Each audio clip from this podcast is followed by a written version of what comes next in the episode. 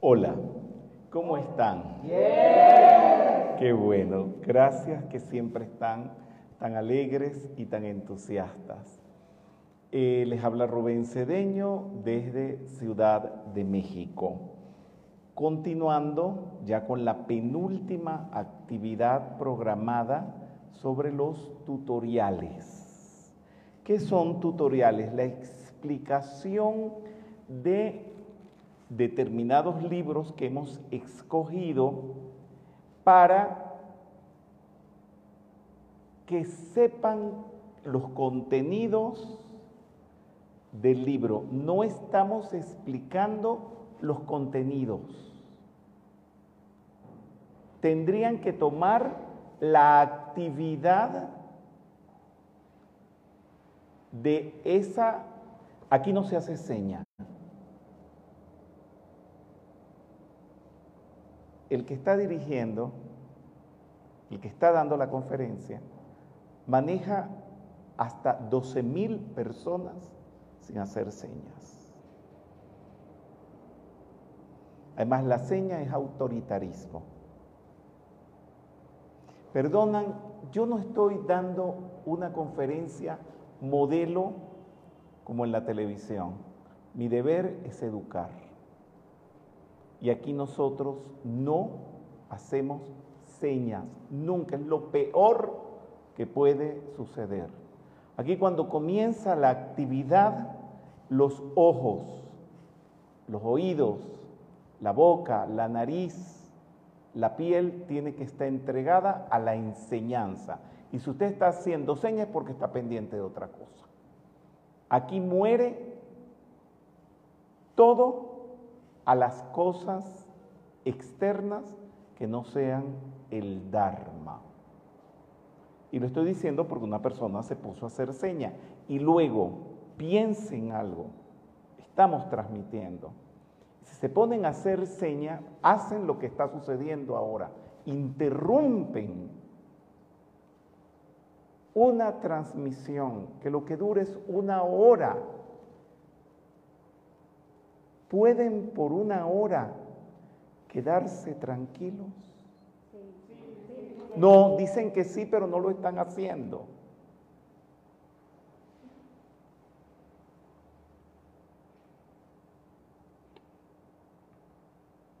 Piensen quedarse sin rollos mentales, sin vórtices. Entonces, mi persona está aquí sin vórtices y ustedes los traen. ¿Por qué? ¿Qué les he hecho para que me traigan vórtices a esta actividad? Se supone que la música, el decreto, el quedarse sentados es para quietar los vórtices. Entonces viene alguien y empieza a hacer señas. ¿Por qué? He contado en otras oportunidades, y lo voy a volver a contar ahora, un rey que era maestro. Y este rey recibió a un discípulo. Y cuando estaba en la instrucción, comenzaron a invadir el reino y empezaron a invadir el palacio. Y venían los soldados y le decían al rey, están violando a todas las mujeres, están robando las arcas. Y el rey seguía dando la enseñanza y seguía dando la enseñanza. Y en un momento el discípulo se levantó y dijo, perdone, es que tengo mi mochilita con mis trapitos en la otra habitación y los tengo que ir a recoger. No sé si entendieron. ¿Qué entendieron? Vamos a ver. Lo que yo entendí, Hay que hablar fuerte. Ajá, gracias. lo, lo que yo entendí,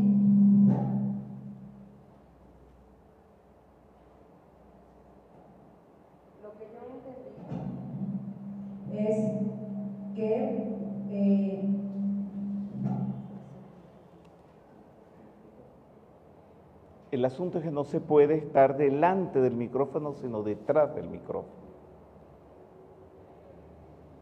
Perdón, detrás del parlante, no del micrófono, perdón. Hay que estar es adelante. Perdón, ¿cómo diría? Usted tiene que estar detrás de la bocina. Lo dije ahora correctamente.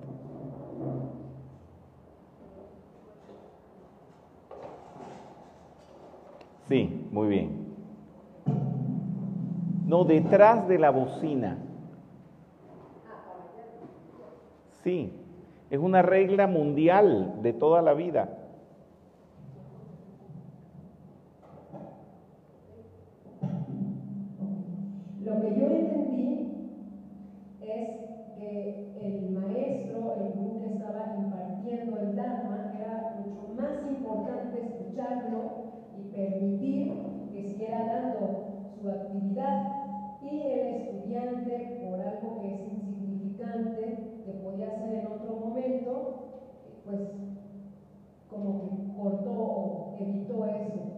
Perdió, fue así. El rey que estaba perdiendo un reino no se perturbaba. Y el estudiante que lo que estaba perdiendo era una mochilita, interrumpió. No caigan en eso.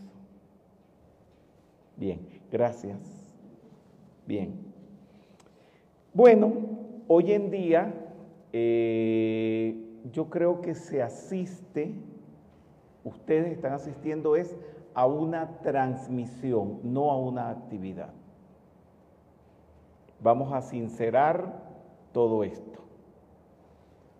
Eh, esto es una transmisión como un plató de televisión y ustedes asisten, y son bienvenidos por supuesto, y nosotros encantados, pero aquí el objetivo es poder transmitir esto, bueno, son miles y miles y miles de personas que nos están escuchando tras las cámaras. Muy bien.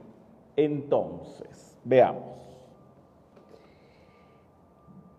No quiero parafrasear a Silvia Pinal, la reina de las telenovelas eh, mexicanas, para ella todos mis respetos, pero tengo que pedirle permiso a ella para decirles un fragmento de la actividad que se llama Casos de la Vida Real, que era un programa que ella tenía estupendo, donde trataba problemas y sus soluciones, supuestamente, ¿no? Era algo tremendo, pero estos son casos de la vida metafísica, con el perdón de la señora Silvia Pinal.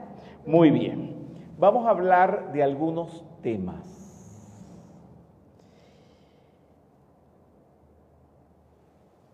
He recibido correos de personas hablándome de una supuesta pelea, una supuesta pelea de dos facilitadores que no se deberían de estar peleando, que deberían de quererse y de amarse. Quiero preguntarles a ustedes si eso está dentro de los objetivos de la metafísica. Eso no existe. Y así le contesté, porque esta persona está en campaña ahora para que no se peleen los facilitadores. Si se quieren pelear todos los facilitadores de metafísica, peléense. Pero si vamos a los objetivos de la metafísica, pues la pelea va a desaparecer sola, porque cuando llegue al tercer rayo del amor divino, allí desaparece eso. Entonces, ¿de qué hay que ocuparse? ¿De la pelea de los facilitadores o de los objetivos de la metafísica? Exactamente, bien, muy bien. Vámonos a otro punto. quiero decirles algo. Es que no sé cómo decirlo bien. Hay personas que asisten a las actividades de metafísica y le encuentran defectos a nuestros facilitadores. Lo que les quiero decir es que sí, que los tienen. Y si a ustedes no les gusta, es muy fácil. Con no asistir tienen. Pero les quiero explicar algo más interesante y desconocido. Esta es una primicia mundial que voy a dar ahora. Y es que esta es una primicia, esto es algo que nadie sabe. Un descubrimiento de, de horas. Es que las computadoras se pueden apagar.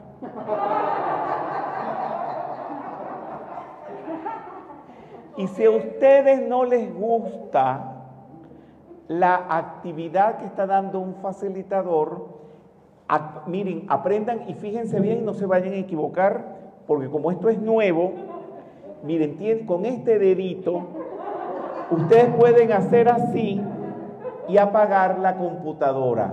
¿Aprendieron? Si no lo saben, se los repito de nuevo. Apaguen su computador o pónganse a ver otra cosa pero no se pongan a estar criticando a los facilitadores por lo que hacen. ¿Para qué los ven? A mí me parece que es de idiotas.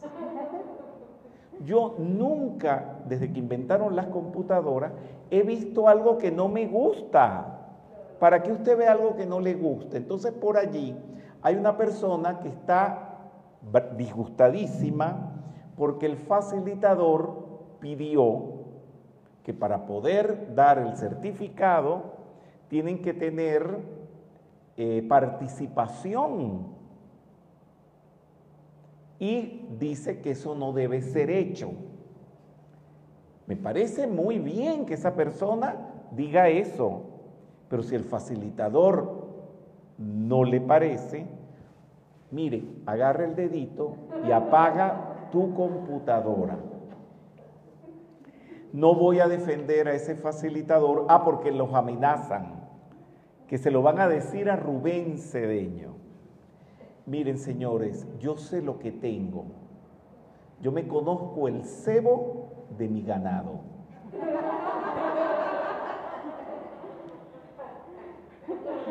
No necesito que nadie me venga a acusar ninguno de mis facilitadores si no les gusta la manera como él procede, agarren su dedito y apaguen su computador. Esto es un invento de hoy. Y por eso se lo estoy diciendo porque a lo mejor no lo saben. Bueno, ¿qué más tengo por aquí? Ah, caso de la, de la vida metafísica, con el perdón de la señora Silvia Pinal. Bien. He recibido quejas de las actividades de Krishna Dharma, que por qué estoy hablando en idioma hindú, que estamos en América y todo eso. Que Connie Méndez no hablaba así, eh, que tengo que hablar como Connie Méndez. Yo digo, espérate un momento, ya va. No me voy a defender, esa persona tiene razón. Use su dedo y apague su computador.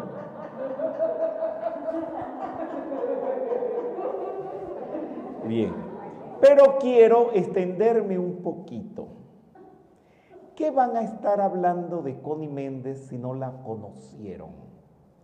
Para poder haber entendido a Connie Méndez, les voy a decir algunas características, para que le entendieran su psicología a Connie Méndez tenían ustedes que haber sido muy ricos porque ella era muy rica. Tenían que haber tenido mucha cultura porque ella era muy culta. tenían que haber tenido o tienen que tener mucha elegancia, porque era supremamente elegante. Tienen que estar vestidos con ropas de marcas y las más caras, porque ella se vestía de ropas de marca y las más caras. Tenían que estar forrados de piedras preciosas y de joyas, porque ella vivía rodeada de piedras preciosas y joyas. Dominar el italiano, dominar el francés, dominar el inglés, ser de la farándula, porque Connie Méndez era de la farándula. Y luego, tener la chispa latinoamericana que ella tenía y la elegancia para manejar todo eso con una gran naturalidad. Nosotros, sus amigos, mi persona, para tratar con ella teníamos también esas características. Y por eso la entendimos. Y a mí nadie me viene a decir cómo era que hablaba Connie Méndez. Connie Méndez no solamente hablaba castellano, hablaba muchos otros idiomas. Y me va a venir este señor o señora que me ha criticado porque uso palabras en sánscrito en vez de darle gracias a Dios que en su vida, en esa vida que viven todos, que no se sabe ni lo que es la palabra sánscrito, están escuchando y lo están escuchando de mi persona que se los explico y cualquier idioma que se hable, además de la lengua nativa es cultura. O sea, esas personas que han criticado esto son unos incultos, unos ignorantes que deberían agradecer que esto se está haciendo. Y luego, ¿cómo explico el Bhagavad Gita, que es hindú, sin hablar hindú? Pero esto hace la gente ignorante. Lo lamento mucho y lo digo con todas las letras, ignorante, y no estoy agrediendo a nadie porque en la metafísica nosotros le hemos declarado la guerra a la ignorancia. Porque el modelo que hemos tenido, lo que me enamoró a mí de Connie Méndez, era que ella era la, la muestra fuera de mi casa de lo que me había enseñado mi mamá, de cómo hablar, cómo vestirse, cómo moverse, de la cultura que había que tener y que prácticamente en mi adolescencia, comenzando la vida, vi eso y me enamoré de eso. Fíjense que no le he dicho la palabra espiritual. Nosotros nunca manejamos la palabra espiritual. Yo no quiero ser espiritual como son toda esa gente que se llama espiritual y lo que hacen es criticar, condenar. No quiero que ustedes sean espirituales. Si ser espiritual es ser así, no lo sean. A mí Connie Méndez no me enamoró por espiritual, me enamoró por mundana, por bien vestida, por clase social. Y hasta el momento no he cambiado. Porque mis amistades más o menos eh, cubren ese estándar de vida. Y ustedes sabrán por las redes con quién ando. No soy espiritual, lo repito. No dirijo ningún movimiento metafísico. Lo que hago hablar, lo que hago es hablar humildemente lo que Connie Méndez me enseñó.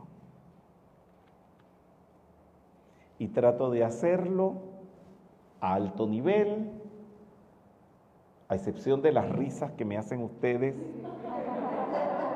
y que me ocasiona que me ría también este, trato de hacerlo de la mejor manera posible. Bien. Buddha Dharma. Esta palabra, para las personas, esas que me critican, no tiene traducción ni se puede traducir. Buddha quiere decir iluminado, concienciación y Dharma quiere decir muchas cosas, ley, deber, enseñanza, religión. Entonces, si usted pone todo eso en castellano, van a ser como 10 líneas, algo que se puede decir en una sola palabra. Y estamos para hablar en síntesis. Y esto es un tutorial. Voy a explicar el libro Buddha Dharma, enseñanza iluminadora, aquí está el libro, bien, y lo que estoy explicando, digamos, los objetivos están dentro del, libro, programas de estudio de la metafísica. Comencemos por algo y esto grábenlo en su mente. Esto es un norte y guía, lo que les voy a explicar ahora. Los cuatro grandes maestros de la historia de la humanidad y que nosotros en metafísica los estudiamos. Les digo porque hay tantos maestros, pero estos son los cuatro más grandes. Primero que nada, Krishna. Los estoy nombrando desde el punto de vista histórico, cronológico. Krishna. Después el señor Gautama. Ya di la explicación del Krishna Dharma. Ahora me toca Buddha Dharma. Luego Jesús, la enseñanza de Jesús. Y de último el maestro Eh, en esta sesión de trabajo y en este periodo de de entrenamiento que hemos tenido en México, que quiero hacer la aclaratoria. Este entrenamiento que han recibido los mexicanos en estos nueve meses que llevo en México, continuos, porque tengo 45 años viniendo a México, pero es la primera vez que paso nueve meses continuos. Este entrenamiento solo lo han recibido los venezolanos, por supuesto, lo recibí en lo, mi persona, lo recibí en los 10 años que tuve con Connie Méndez y luego en los 50 años que llevo entrenando al grupo de Caracas nada más. Y que allí están. Y que la conducta que tienen, cómo se comportan, es fruto de ese entrenamiento. Luego el otro lugar, porque no es país, lugar nada más, es Buenos Aires. 30 años entrenándolos. Y el otro, por supuesto, y se incorpora es ahora, es México. Y no todo México, por supuesto es CDMX. Aquí se ha entrenado un grupo aproximado de 10 personas. Han aprendido de todo, realizando actividades aproximadamente de 3 o 4 días a la semana durante nueve meses. Han aprendido de todo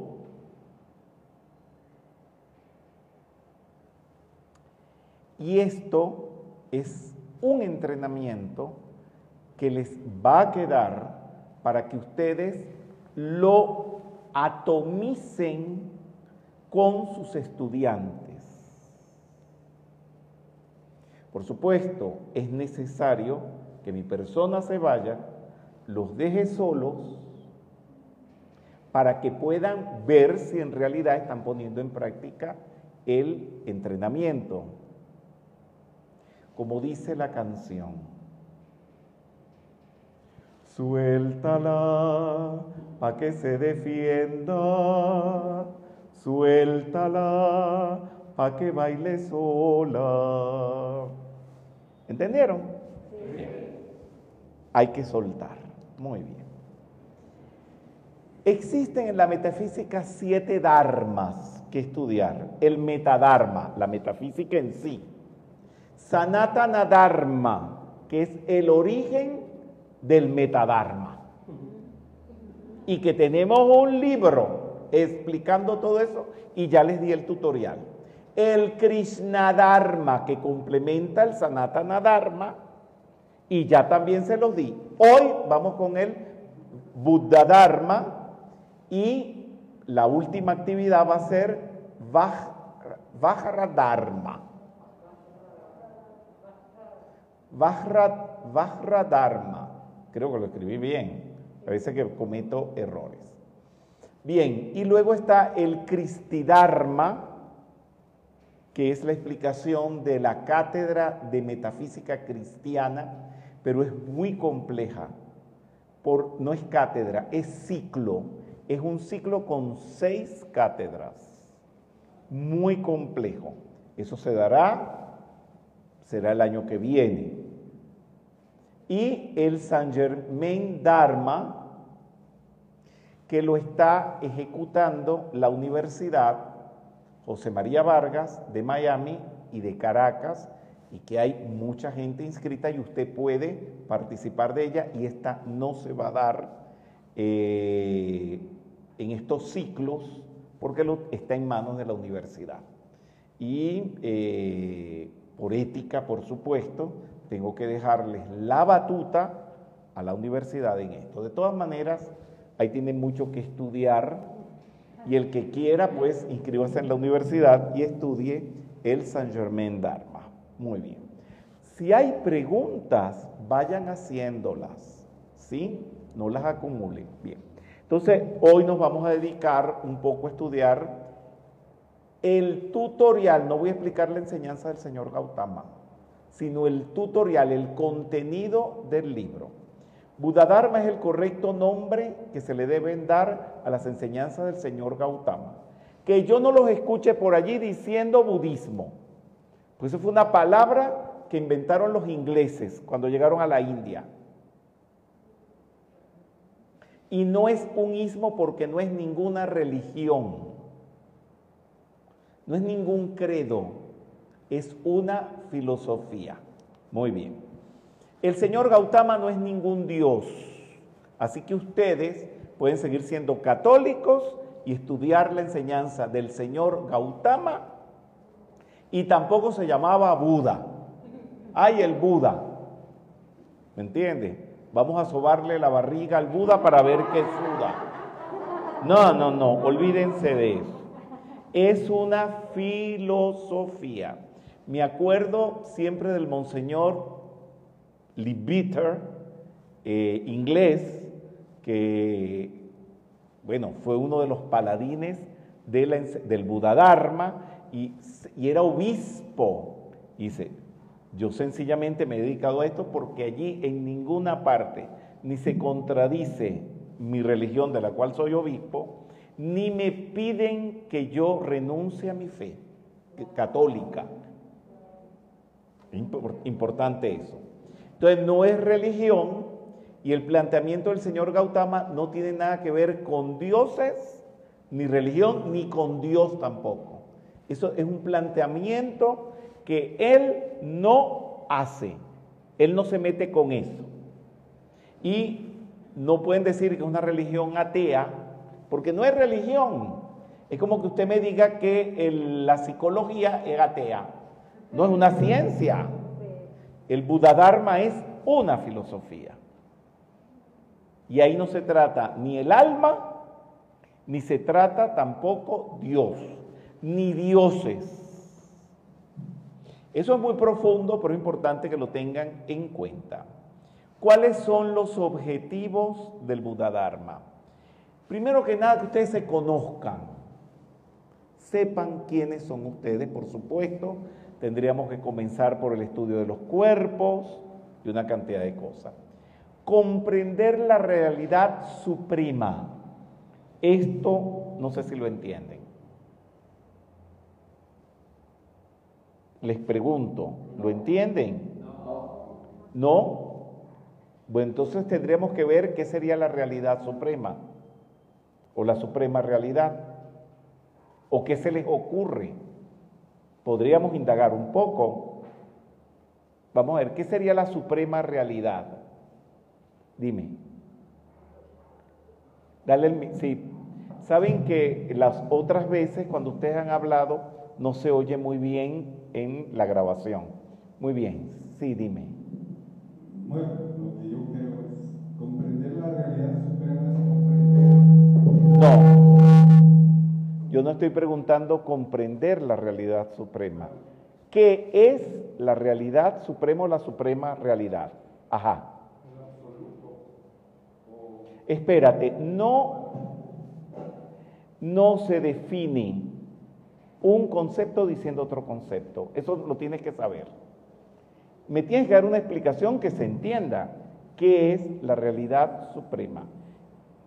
Nuestro ser divino. Quedaste en lo mismo. Estás definiendo con otra definición. Vamos, ¿quién? Ustedes no son capaces de explicar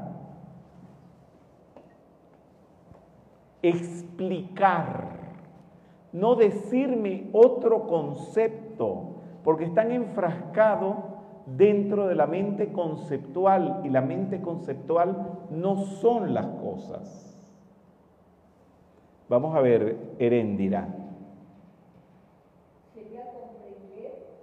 Yo no estoy hablando de comprender, vamos a ver.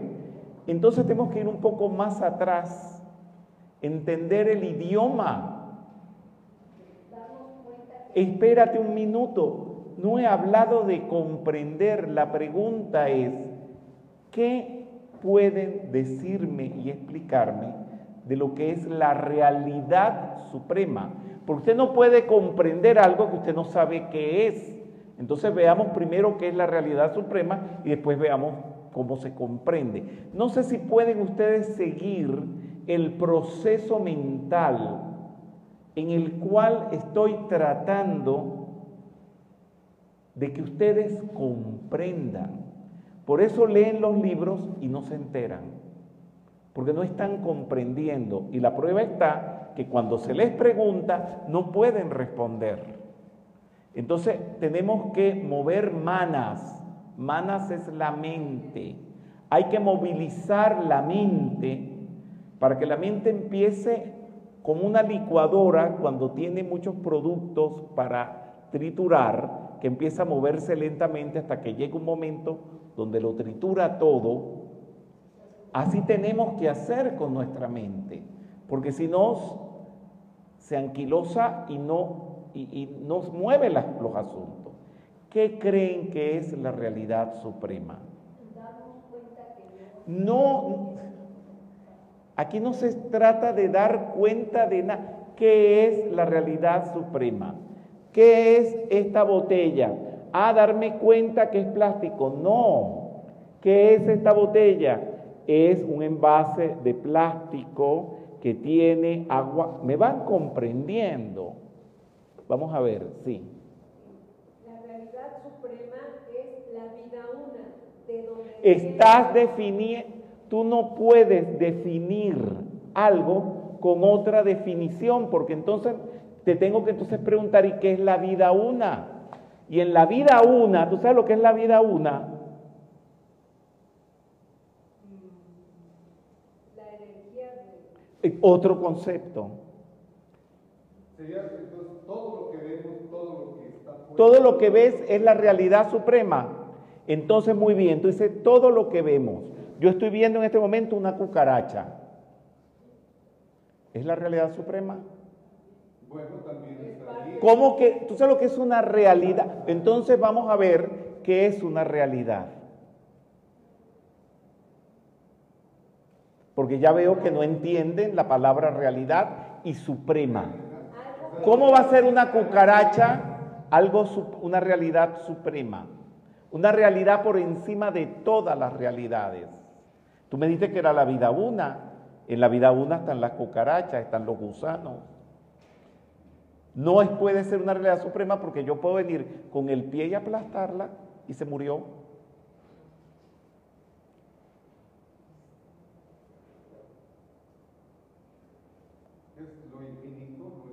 que no se define con otra definición.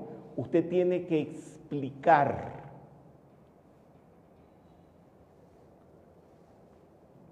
No sé si a ustedes le enseñaron en la escuela, usted no puede decir, usted no puede definir con otra definición. Pues entonces tenemos que definir esa otra definición.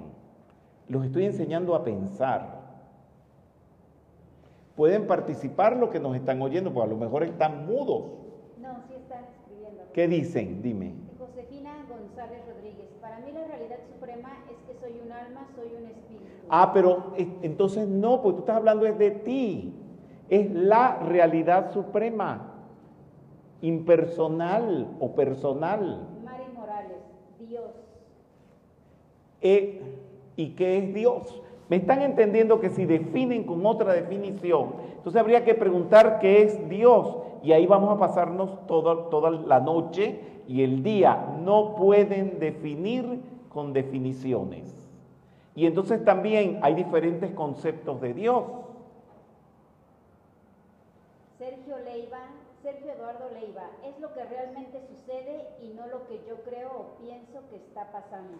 Él se está acercando un poquito más allá, pero me dice lo que sucede y lo que no sucede, entonces no es realidad. Cabe esa pregunta. Araceli Galicia Rodríguez, ver las cosas tal como son. En- y si no las veo y si la persona es ciega, no tiene derecho entonces a la realidad suprema. Tienen que pensar cómo pueden limitar la definición. Vamos a ver qué más consigues por allí. Elena Muxi, desarrollar los aspectos de Dios. La realidad suprema. Y si no los desarrollas, no estás en la realidad suprema. Mariela Norma Soria, es el real ser. Ah, el real ser. Y entonces lo que no es el real ser tampoco está eximido o no puede ser la realidad suprema. Ramírez. Miren cuánto no saben de metafísica. Y esto es facilísimo. Pues no le estoy preguntando nada difícil. Veamos a ver qué más encontramos por allí. Ramírez, todo es nada, todo es vacío. Ah, este sí está llegando.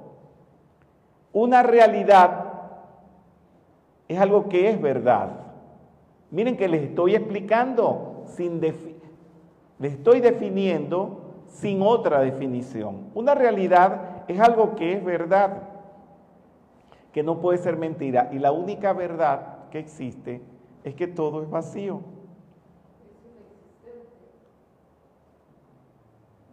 No, no puedo decir que es inexistente.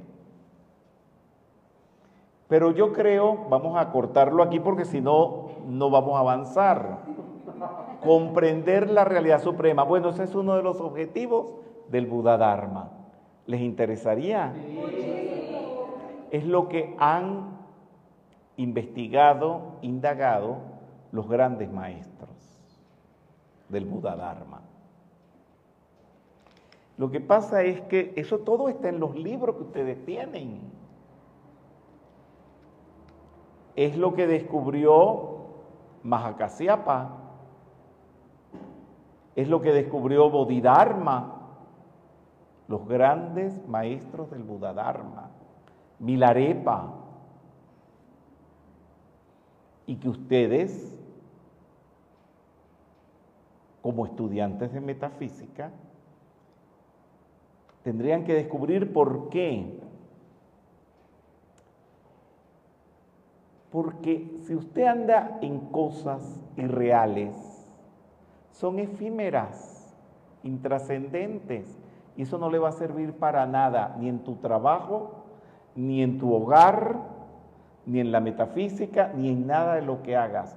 Y si tú comprendes la realidad suprema, te vas a asir a algo eterno y nadie va a poder contra ti. Bueno, eliminar el sufrimiento. Practicar el noble octuple sendero, que es lo que hace eliminar el sufrimiento. Estoy hablando de los objetivos del Buda Dharma.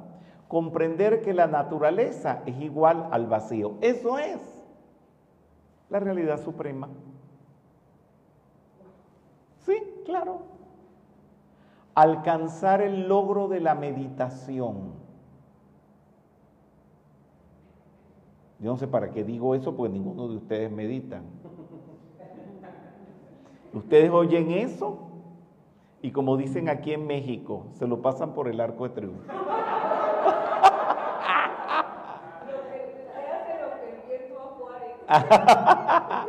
Conseguir la concienciación. ¿Qué es la concienciación? Darse cuenta de todo y desenvolver el nirvana. ¿Qué creen ustedes que será desenvolver el nirvana? Extinguir. Sí, dime. Extinguir todos los deseos, pasiones y apegos de la personalidad, comprendiendo la realidad. Por allí, por detrás de las cámaras, los amigos invisibles, ¿qué dicen? Si dicen algo. Sí, sí, dicen, están diciendo mucho, este, Rubén. Bueno, es como están comentando de lo de la realidad, dice Alicia Teresa, me sentí como cuando Jesús hablaba en parábolas y aún no sé si no se entiende perfectamente por qué lo hacemos con la razón y eso se debe de comprender diferente. Bravo, ¿cómo que se llama ella? Ella se llama Alicia Teresa Parra. Alicia Teresa Parra. Eh, Así es. Bravo por ese comentario. Te felicito.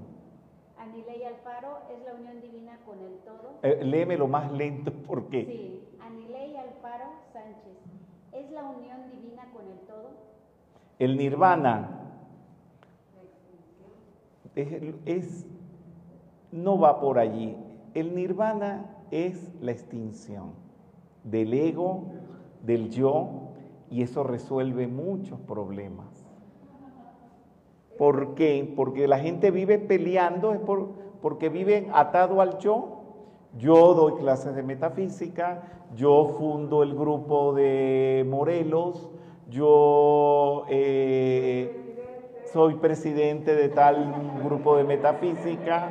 Eh, eso es meterte en problemas, pero no solamente desde el punto de vista metafísico. En la farándula es igual, yo soy el mejor actor, tú eres nadie, yo soy el que mejor lo hace, yo soy el que tengo más sintonía, y eso es problema, pero problemas gordos. ¿Ah?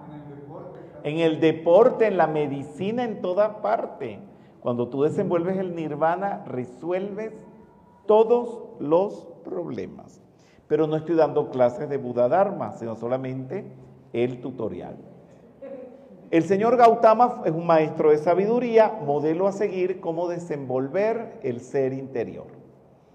Saber sobre el señor Gautama no tiene como finalidad que se le siga. No hay que estarlo siguiendo, ni adorándole, ni prendiéndole velitas, ni poniéndole flores. Sino que sea muestra de lo que hay que hacer para desenvolver el ser interno y la compasión infinita. Son seis niveles. El libro marca seis niveles. El primer nivel es la vida del señor Gautama. El segundo nivel, el Praña Paramita Sutra. Ya saben, usen el dedito. Si no están de acuerdo en que hable sánscrito, y porque en la metafísica no se debe hacer, hagan así, tran y lo apagan. Y entran en el nirvana. Resuelto el problema. Praña Paramita Sutra son las enseñanzas del señor Gautama que hablan de la suprema realidad, el vacío. Muy bien. Enseñanzas del señor Gautama son los discursos, este es el nivel 3, que hay que estudiárselos completos. No sufras más, que es la explicación del noble octuple sendero. Después de Gautama, que explica lo que pasó después de Gautama, que fue maravilloso. Y un libro que se llama Para que piensen, donde... ¿Y de qué se ríen? Ah, pero vamos a ver, vamos a ver, sí, que se están riendo. Dice para que piensen. ¿Qué quiere decir ese piensen, así como lo escribí en castellano? Para que pongamos a girar la, la mente, que pongamos el... Pero ¿y por qué lo puse con Z? Entonces no debería ir con Z. Pero háblanme de las dos cosas. No me hablen fragmentado. Díganme, háblenme completo como seres civilizados y desarrollados y estudiados y universitarios. Díganme, piensen, ¿qué, qué estoy diciendo? Yo creería que es para que piensen con tranquilidad, que eh, no nos alebrestemos con las cosas. No, no, no, por ahí no van los tiros. Ah, por favor, los que están de mis amigos invisibles, que me digan si me entienden eso para que piensen. Piensen. Bueno, viene de pensar y el zen de, del Japón, de la enseñanza Juanes. ¿Quién me dice algo más? Tú.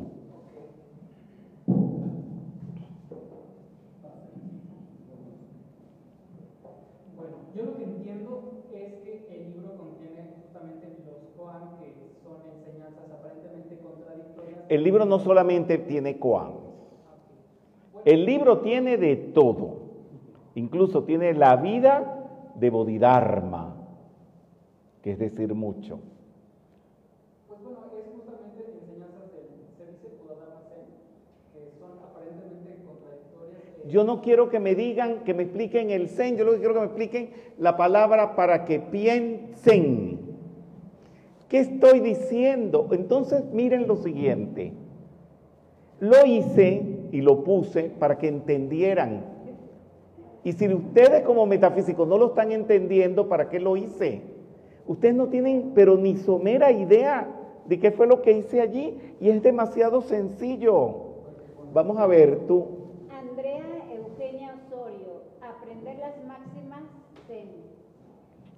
No, yo no estoy preguntando definiciones, estoy preguntando por el título de un libro. ¿Por qué creen ustedes que mi persona le puso ese título? Más nada. Es un título de un libro. Danilo Acevedo, para que piensen, para que desarrollemos más. No para nada. Dios mío, no es posible que no entiendan. Me, me desespera un poquito. Vamos a ver. Elena Muxi, pensar como Gautama. que no estoy pidiendo definición de la palabra, es un título de un libro. ¿Qué quise decir con eso? Cuando se los diga van a decir, ah, que no tiene nada que ver con definir nada espiritual. Para pensar. No, ay Dios mío. Giovanni Livia- Liviano, para sentarse a meditar. Ay, no, no, no, sí, voy a tener que cortarlo porque por el camino donde van, señores, es demasiado sencillo. Hice un, eso es, la respuesta es, ese es un juego de palabras donde utilicé la palabra pensar, pero que al ponerle la Z, estoy haciendo alusión al Zen budismo, más nada, y yo pensé que lo iba a poner, bueno, hay quien me lo entiende, por supuesto, que todo el mundo me lo iba a entender porque no es demasiado difícil. Es más, es tan impresionante que se quedan mudos. Esto es hasta para reírse. Es un nombre cómico. Y ni siquiera se ríen. Vamos a ver, dime. Para llamar la atención y relacionarla con el budismo zen.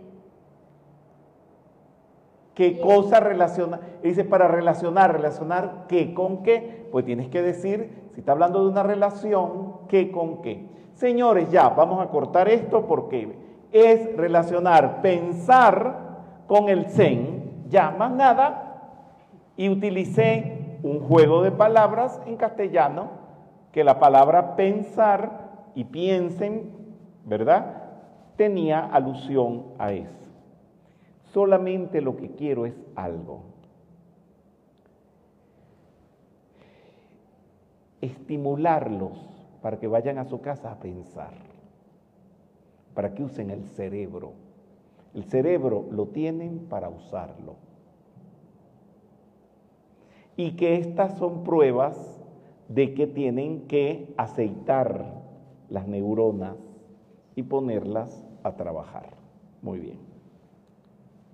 Entonces el primer nivel es Gautama, que se habla de la vida del señor Gautama, que está sintetizada en los ocho pasos del señor Gautama, eh, que serían eh, su nacimiento, su cautiverio en Kapilavastu, cuando él conoció el sufrimiento, cuando se escapa de su palacio donde nació para buscar la solución al sufrimiento. Esto lo hace a través de la meditación, que es el quinto paso. Descubre el noble octuple sendero y después el séptimo paso es emitir el sutra del corazón y el octavo paso, entrar en el nirvana. Esto es la explicación de toda la vida del señor Gautama en síntesis en un pequeño libro que escribí que se llama Ocho Pasos del señor Gautama y está metido dentro del libro. Aquí está el Praña Paramita Sutra. Si no entendieron la palabra para que piensen, este libro no van a entender ni la primera línea. Pero bueno, allí está. Eh, mi consuelo es que, bueno, si no lo entienden en esta vida, lo entiendan en la otra.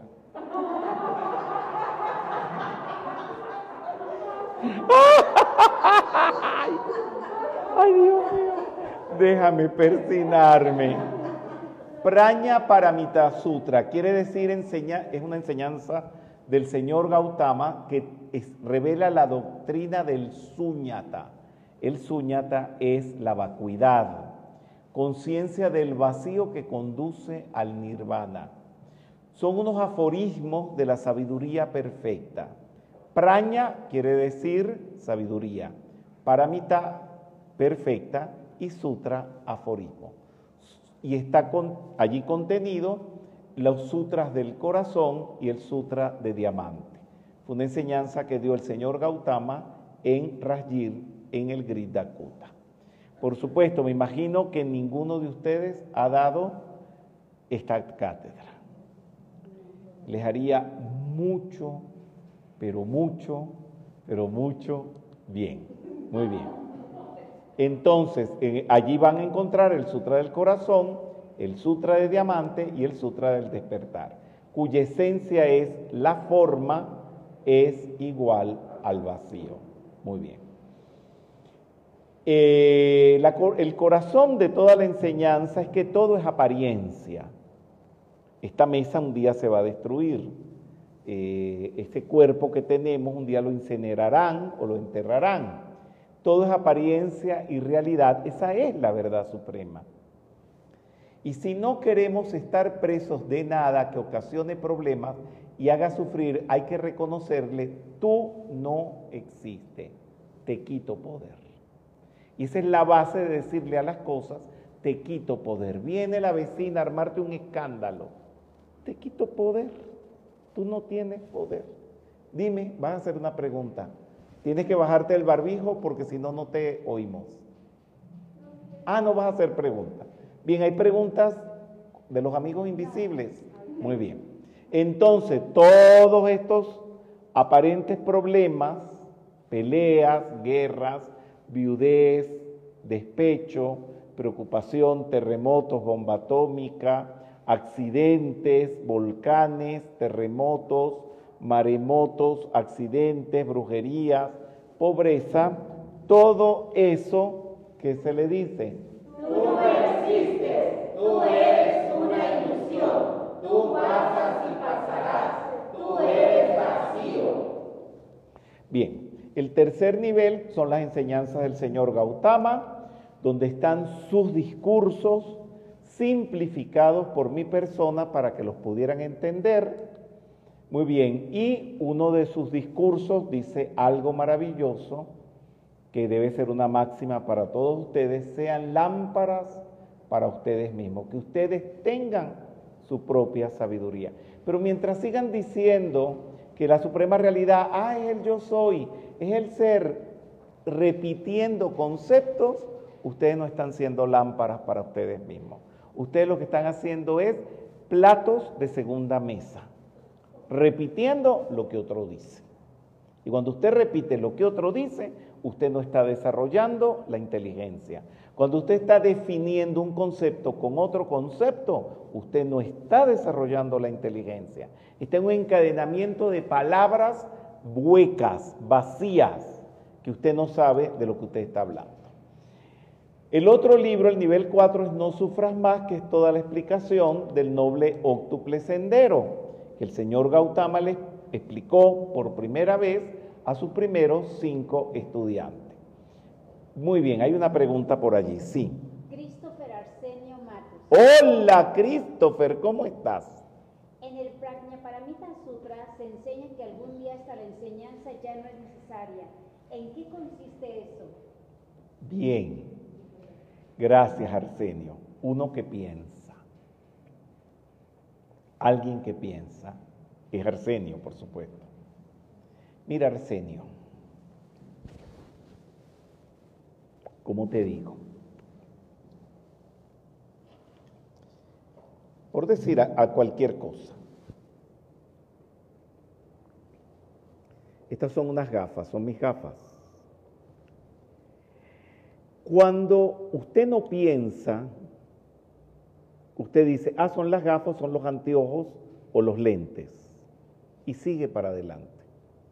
No, yo no creo que siga para adelante, sigue para atrás. O sea, pasa a otra cosa y no se detiene. Resulta que aquí hay mucha información, pero como la gente no se detiene, la pierde y por eso viven en la ignorancia. El diseño, de dónde es, qué es, cómo es, las lentes, cómo están elaborados, cuántas virtudes tienen. Y cuando tú, este, que estás viéndome el la transmisión, comienzas a no dejar pasar las cosas sin saber. Puedes llegar a un momento, y esto sucede, en que lo veas y solo mirarlo y yo te pregunte, ¿y las gafas? Ah, esos son unos diseños italianos, no sé cuánto, esas lentes tienen esto y des y puedas saber y definir sin necesidad de haberlo estudiado. Pero para eso hay que vivir una vida de observación. Y es lo que estoy tratando, luchando a través de esta actividad que estamos realizando hoy, de que piensen y que cuando se les diga las cosas, al rompe, ¿saben lo que es al rompe? En el momento, sepan de qué se está hablando. Y voy a ir más profundamente. Hay miles de personas que viven así. Estos señores, dueños de empresas, que ellos mismos han creado sus empresas, y las dirigen exitosamente son así. Tienen una mente iluminada. Saben todo. Y no llega un momento donde no es necesario haberlo buscado en el Google ni haberlo estudiado en la universidad, de verlo. Pero es porque cuando usted se habitúa a saberlo todo, las gafas, el bolígrafo, la libreta, va haciendo una acumulación que después cualquier cosa que veas ya sabes lo que es. Esto es la cualidad que define el segundo rayo y que se nota pues que ustedes ni cuenta se dan de lo que es el segundo rayo. Es eso. Eso es la iluminación, saber lo que son las cosas. Todo. ¿Y por dónde se empieza? Por lo que tienes delante de ti. Pero van por la calle, ven de todo y no se interrogan nada, no indagan nada.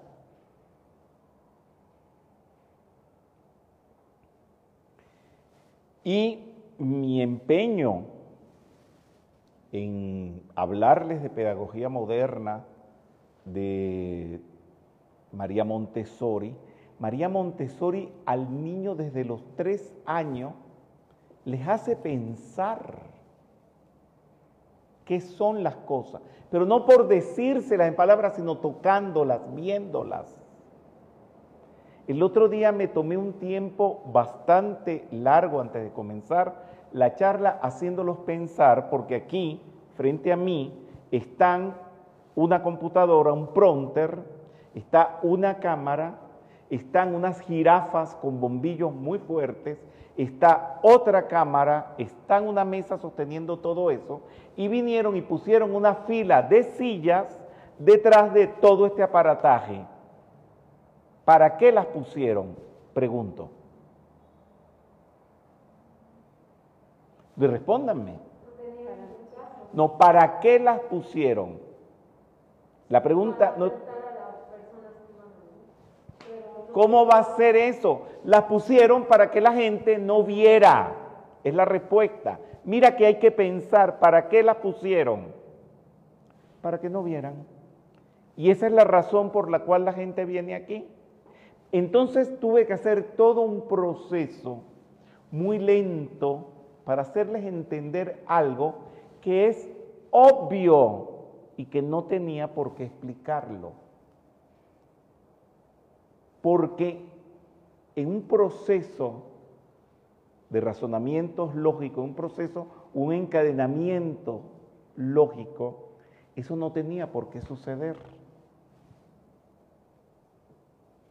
Y el problema es más grave, que entonces cuando se tratan estos temas de la mente, de la inteligencia, no falta el que se ofende y me venga a decir a mí que le estoy diciendo bruto.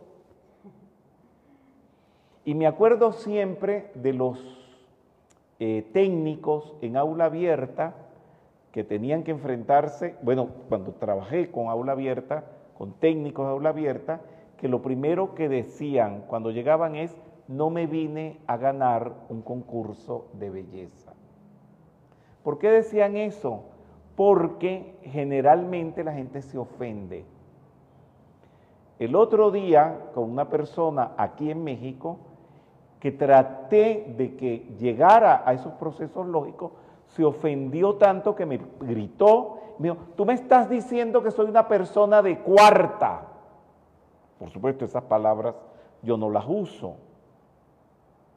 Pero era un ego herido. ¿Pero qué culpa tengo yo de que no piensen?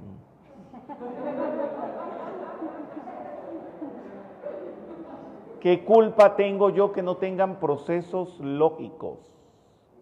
Y hay un problema que tiene solución.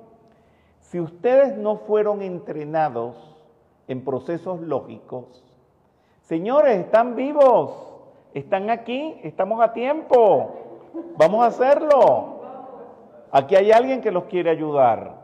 O aquí hay alguien, en estos nueve meses que he pasado aquí en México, todos los días que nos hemos reunido han sido para desarrollar procesos lógicos que van directamente al desenvolvimiento del segundo rayo y ya ven y me pueden entender cuando digo el segundo rayo o estos rayos no son decreticos son desarrollos para mentes, para tener mentes superiores. Van a tener que ver este video varias veces para que entiendan todo esto. Muy bien. Después entonces hay un otro nivel, un quinto nivel, ¿qué pasó después del señor Gautama? Ustedes se imaginan teniendo ese ser tan inteligente, tan clarificado, cuando ese Señor desencarna, todo lo que pasó fue impresionante. Bueno, ¿qué nos hacemos nosotros con todo esto? Y tuvieron una visión de futuro. ¿Y cómo vamos nosotros a decirles a los que vengan después de nosotros quién fue este hombre? El señor Gautama. Entonces, por supuesto, escribí mucho al respecto de eso, de Shankaracharya, que vivió después del señor Gautama, que es el Trikaya y el Tripitaka, es que un discípulo del señor Gautama decidió que fueran a una cueva y se encerraran allí a escribir todo lo que él dijo. Y ese libro se llama Tripitaka. Yo a ustedes dos los llevé hasta allá. Y cada vez que voy a la India, los llevo a ese lugar. Un lugar memorable. Porque si eso no se hubiera escrito allí, no supiéramos nada de toda esta maravilla. Luego que es Mahayana, que es Hinayama, que simbolizan las figuras del señor Gautama, que es un Buda de cristal, los símbolos del budismo y el festival de Huizac. Bien. Eh, entonces, muy bien. Y el libro para que piensen. Juanita le hizo, Juanita eh, Montealegre le hizo esta portada maravillosa, que me alegra mucho que lo haya hecho, porque es para que piensen esta portada también. Y allí hablamos pues del Zen budismo, por eso se llama para que piensen, porque el Zen budismo es una modalidad de las enseñanzas del señor Gautama, tal vez las más puras, que se desarrolló en Japón llevadas por maestros formados por el señor Gautama.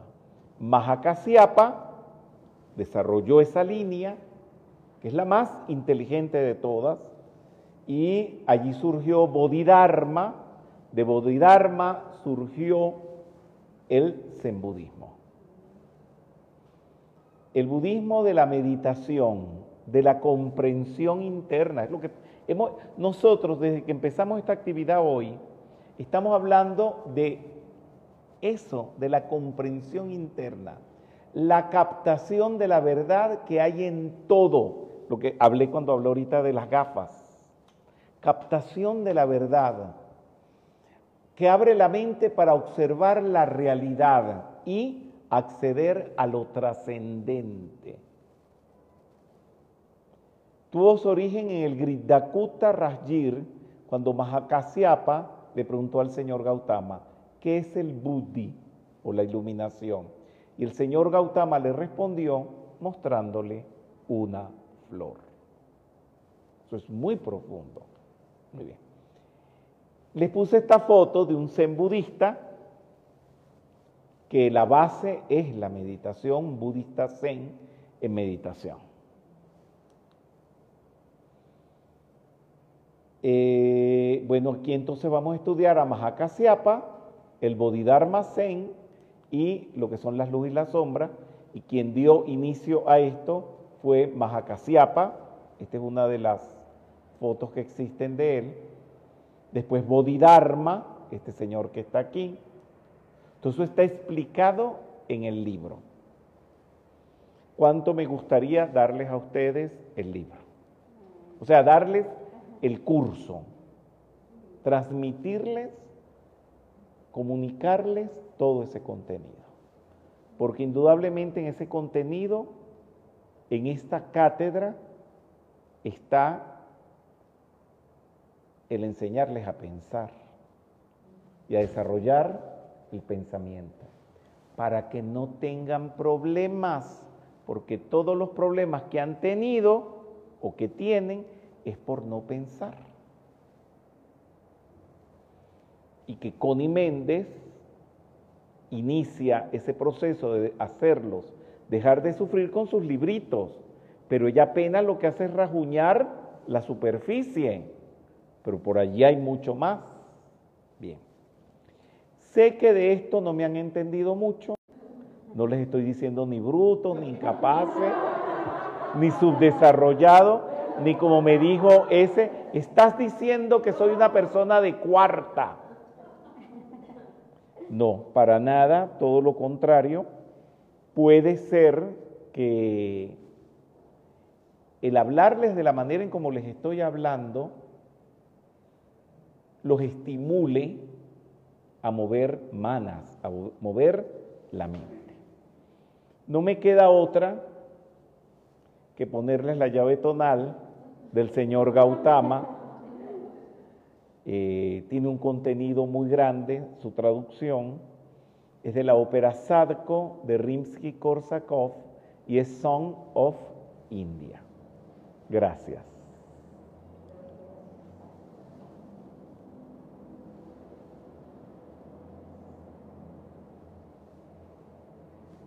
Está paralizado.